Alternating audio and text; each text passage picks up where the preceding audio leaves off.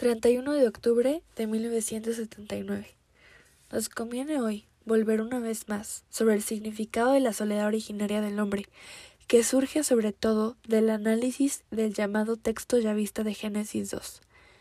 El texto bíblico nos permite, como ya hemos comprobado en las reflexiones precedentes, poner de relieve no solo la conciencia que se tiene del cuerpo humano, el hombre es creado en el mundo visible como cuerpo entre los cuerpos, sino también la de su significado propio. Teniendo en cuenta la gran brevedad del texto bíblico, no se puede, sin más, ampliar demasiado esta implicación. Es cierto, no obstante, que tocamos aquí el problema central de la antropología. La conciencia del cuerpo parece identificarse en este caso con la del descubrimiento de la complejidad de la propia estructura que, basándose en una antropología filosófica, consiste en definitiva en la relación entre alma y cuerpo.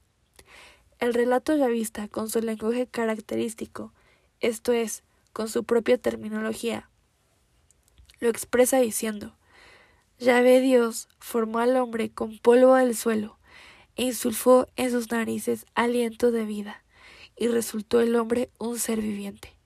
Y precisamente este hombre, ser animado, se distingue a continuación de todos los otros seres vivientes del mundo visible. La premisa de, este, de esta diferenciación del hombre es precisamente el hecho de que sólo él es capaz de cultivar la tierra y de someterla. Se puede decir que la conciencia de la superioridad inscrita en la definición de humanidad nace desde el principio a base de una praxis o comportamiento típicamente humano. Esta conciencia comporta una percepción especial del significado del propio cuerpo, que emerge precisamente del hecho de que el hombre está para cultivar la tierra y someterla.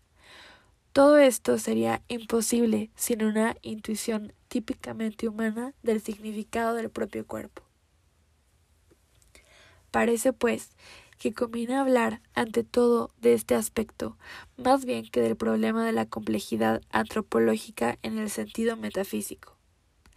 Si la descripción originaria de la conciencia humana, sacada del texto ya vista, comprende en el conjunto del relato también el cuerpo, se encierra como el primer testimonio del descubrimiento de la propia corporeidad e incluso, como se ha dicho, la percepción del significado del propio cuerpo, todo esto se revela basándose no en algún análisis primordial metafísico, sino en una concreta subjetividad bastante clara del hombre. El hombre es sujeto no solo por su autoconciencia y autodeterminación, sino también a base de su propio cuerpo.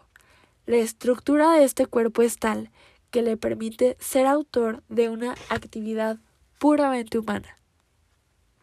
En esta actividad, el cuerpo expresa la persona. Es, pues, en toda su materialidad. Formó al hombre con polvo del suelo, como penetrable y transparente, de modo que deja claro quién es el hombre y quién debería ser, gracias a la estructura de su conciencia y de su autodeterminación.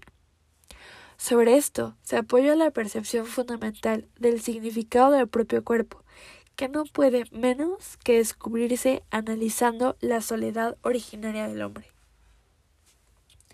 Y aquí que, con esta comprensión fundamental del significado del propio cuerpo, el hombre, como sujeto de la antigua alianza con el Creador, es colocado ante el misterio del árbol del conocimiento.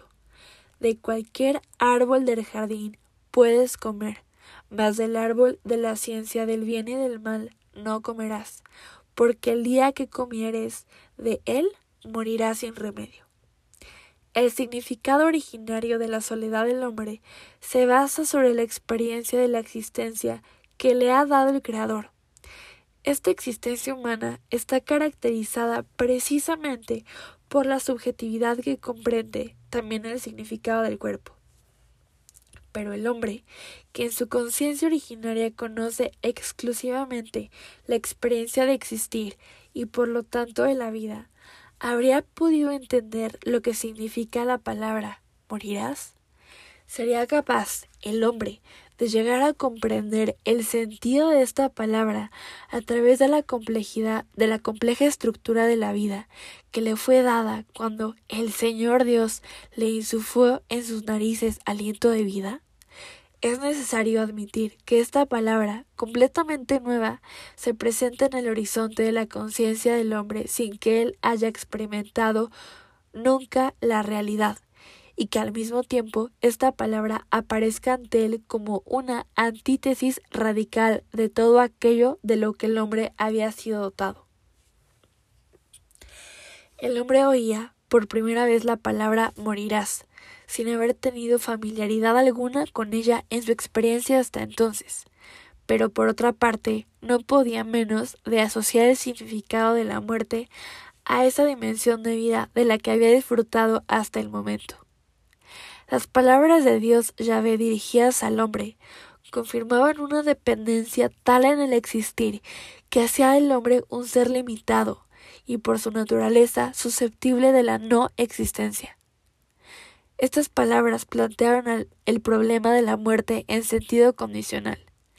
El día que comiereis de él, morirás. El hombre que había oído estas palabras debía recuperar de ellas la verdad en la misma estructura interior de la propia soledad. Y en definitiva dependía de él, de su decisión libre de elección, si con su soledad hubiese entrado también en el círculo de la antítesis que le había revelado el Creador, juntamente con el árbol del conocimiento del bien y del mal, y así hubiese hecho propia la experiencia de morir y de la muerte. Al escuchar las palabras de Dios, ya ve, el hombre debería haber entendido que el árbol del conocimiento tenía un día sus raíces no solo en el jardín del Edén, sino también en su propia humanidad. Además, el hombre debería haber entendido que ese árbol misterioso ocultaba en sí una dimensión de soledad, desconocida hasta entonces, de la que el Creador le había dotado en medio del mundo de los seres vivientes a los que el hombre, delante de su mismo Creador, había puesto nombre, para llegar a comprender que ninguno de ellos era semejante a él.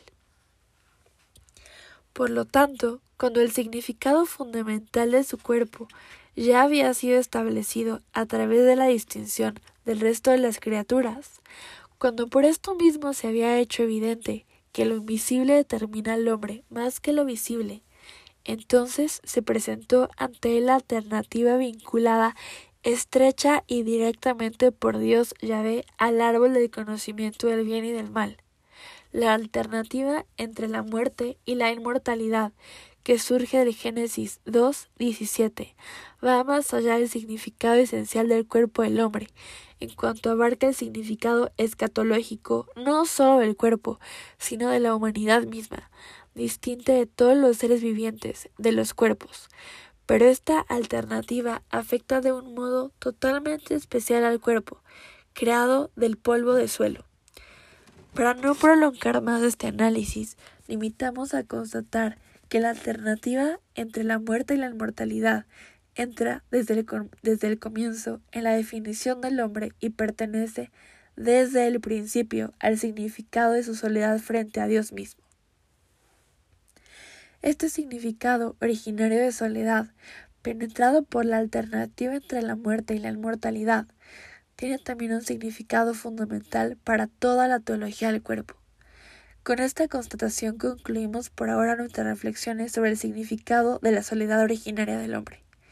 Tal constatación, que surge de un modo claro e inclusivo de los textos del libro del Génesis, conduce también a reflexionar tanto sobre los textos como sobre el hombre, quien tiene acaso muy escasa conciencia de la verdad que le atañe, la cual está encerrada ya en los primeros capítulos de la Biblia.